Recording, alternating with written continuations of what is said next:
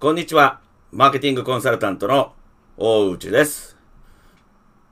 本日は大内正史コンサルタント事務所での取扱い業務をご紹介いたします。一つ目はマインドセットです。マインドセットとは船を渡す川である。もっと簡単にご説明いたします。自動車で例えるなら道である。いくら性能の良い自動車でも、良い道を建設しなくては、本来の性能を発揮するどころか、一歩も先へ進むことは不可能です。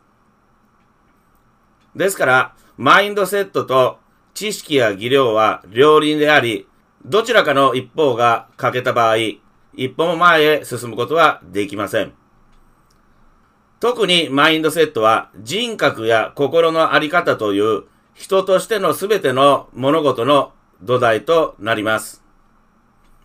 知識や技量のすべては、マインドセットという土台の上に形成されております。よって、マインドセットは最重要な要素であります。二つ目はビジネスモデルです。時代にマッチングした業種や業態を作り上げることで、企業の Going Concern という継続的な存在を形成しなくてはなりません。もちろん商品やサービスの改善や生産性の向上も含まれます。三つ目は IT マーケティングです。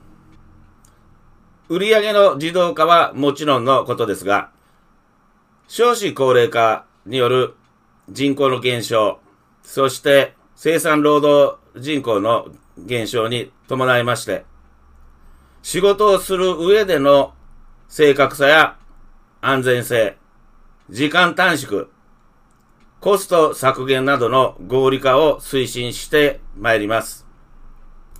以上の3つが主な業務内容となりますが、それぞれの詳細はまた別の動画で述べさせていただきます。